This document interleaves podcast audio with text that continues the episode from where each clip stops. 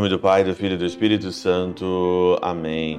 Olá, meus queridos amigos, meus queridos irmãos. Nos encontramos mais uma vez aqui no nosso Teós. Viva de Coriés, Percor, Maria.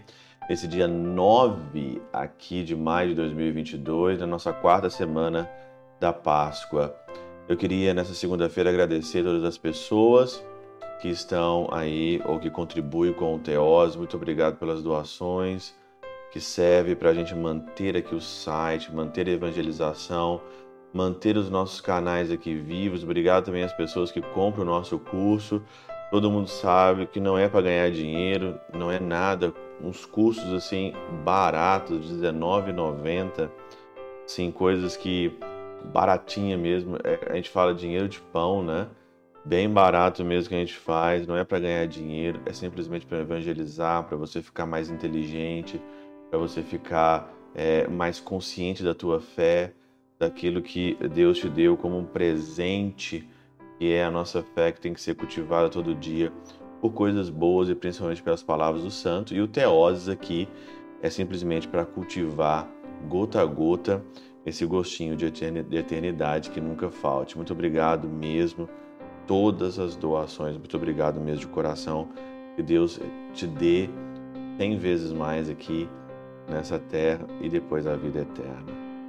Nós estamos continuando então a meditar sobre aqui João no capítulo 10, versículo de 1 a 10, que é o bom pastor. Ontem foi o domingo do bom pastor. Nós estamos falando ontem sobre as ovelhas, né? A ovelha que escuta, a ovelha que é obediente. E é interessante que no começo aqui de João no capítulo 10, Jesus, ele fala que ele é o bom pastor, né? Ele é o bom pastor, ele é a porta de entrada, né? A porta das ovelhas, e esse o porteiro abre e as ovelhas escutam sua voz. Ele chama as ovelhas pelo nome e a conduz para fora. Versículo número 3. Santo Agostinho, na Catena Aura, no seu sermão De Verbum Domini, no sermão 49, diz o seguinte: Entra pela porta quem entra por Cristo, quem imita a sua paixão e conhece a sua humildade. Entra pela porta. Qual que é a porta das ovelhas? A porta das ovelhas é a paixão de Cristo. É o coração aberto do Senhor, é o coração aberto, vazado, aberto na cruz, aonde jorra sangue e água. Ali está a porta Ali é que você entra, ali é que está o seu desígnio, é ali que o Senhor quer que você entra, é pela sua paixão, imitando a sua paixão, sofrendo na carne aquilo que o Senhor sofreu, é imitando a paixão dele com humildade.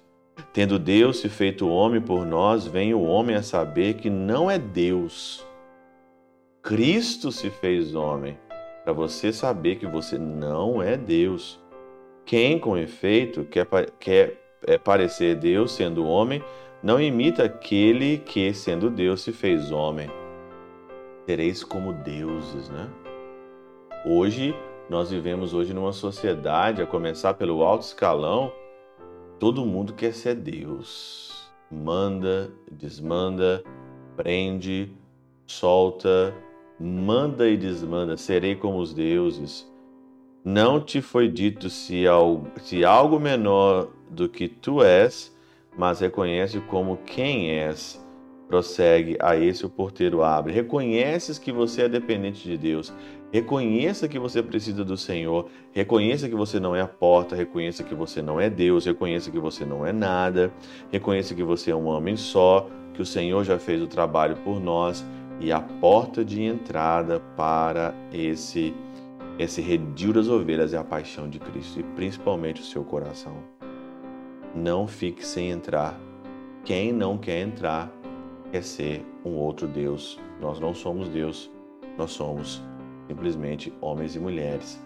Deus já abriu o coração para nós imitarmos a sua paixão. Pela intercessão de São Chabel de Mangluf e São Padre Pio de Peltrautina, Santa Teresinha do Menino Jesus e o Doce Coração de Maria, Deus Todo-Poderoso vos abençoe. Pai, Filho e Espírito Santo Deus sobre vós e convosco permaneça para sempre. Amém.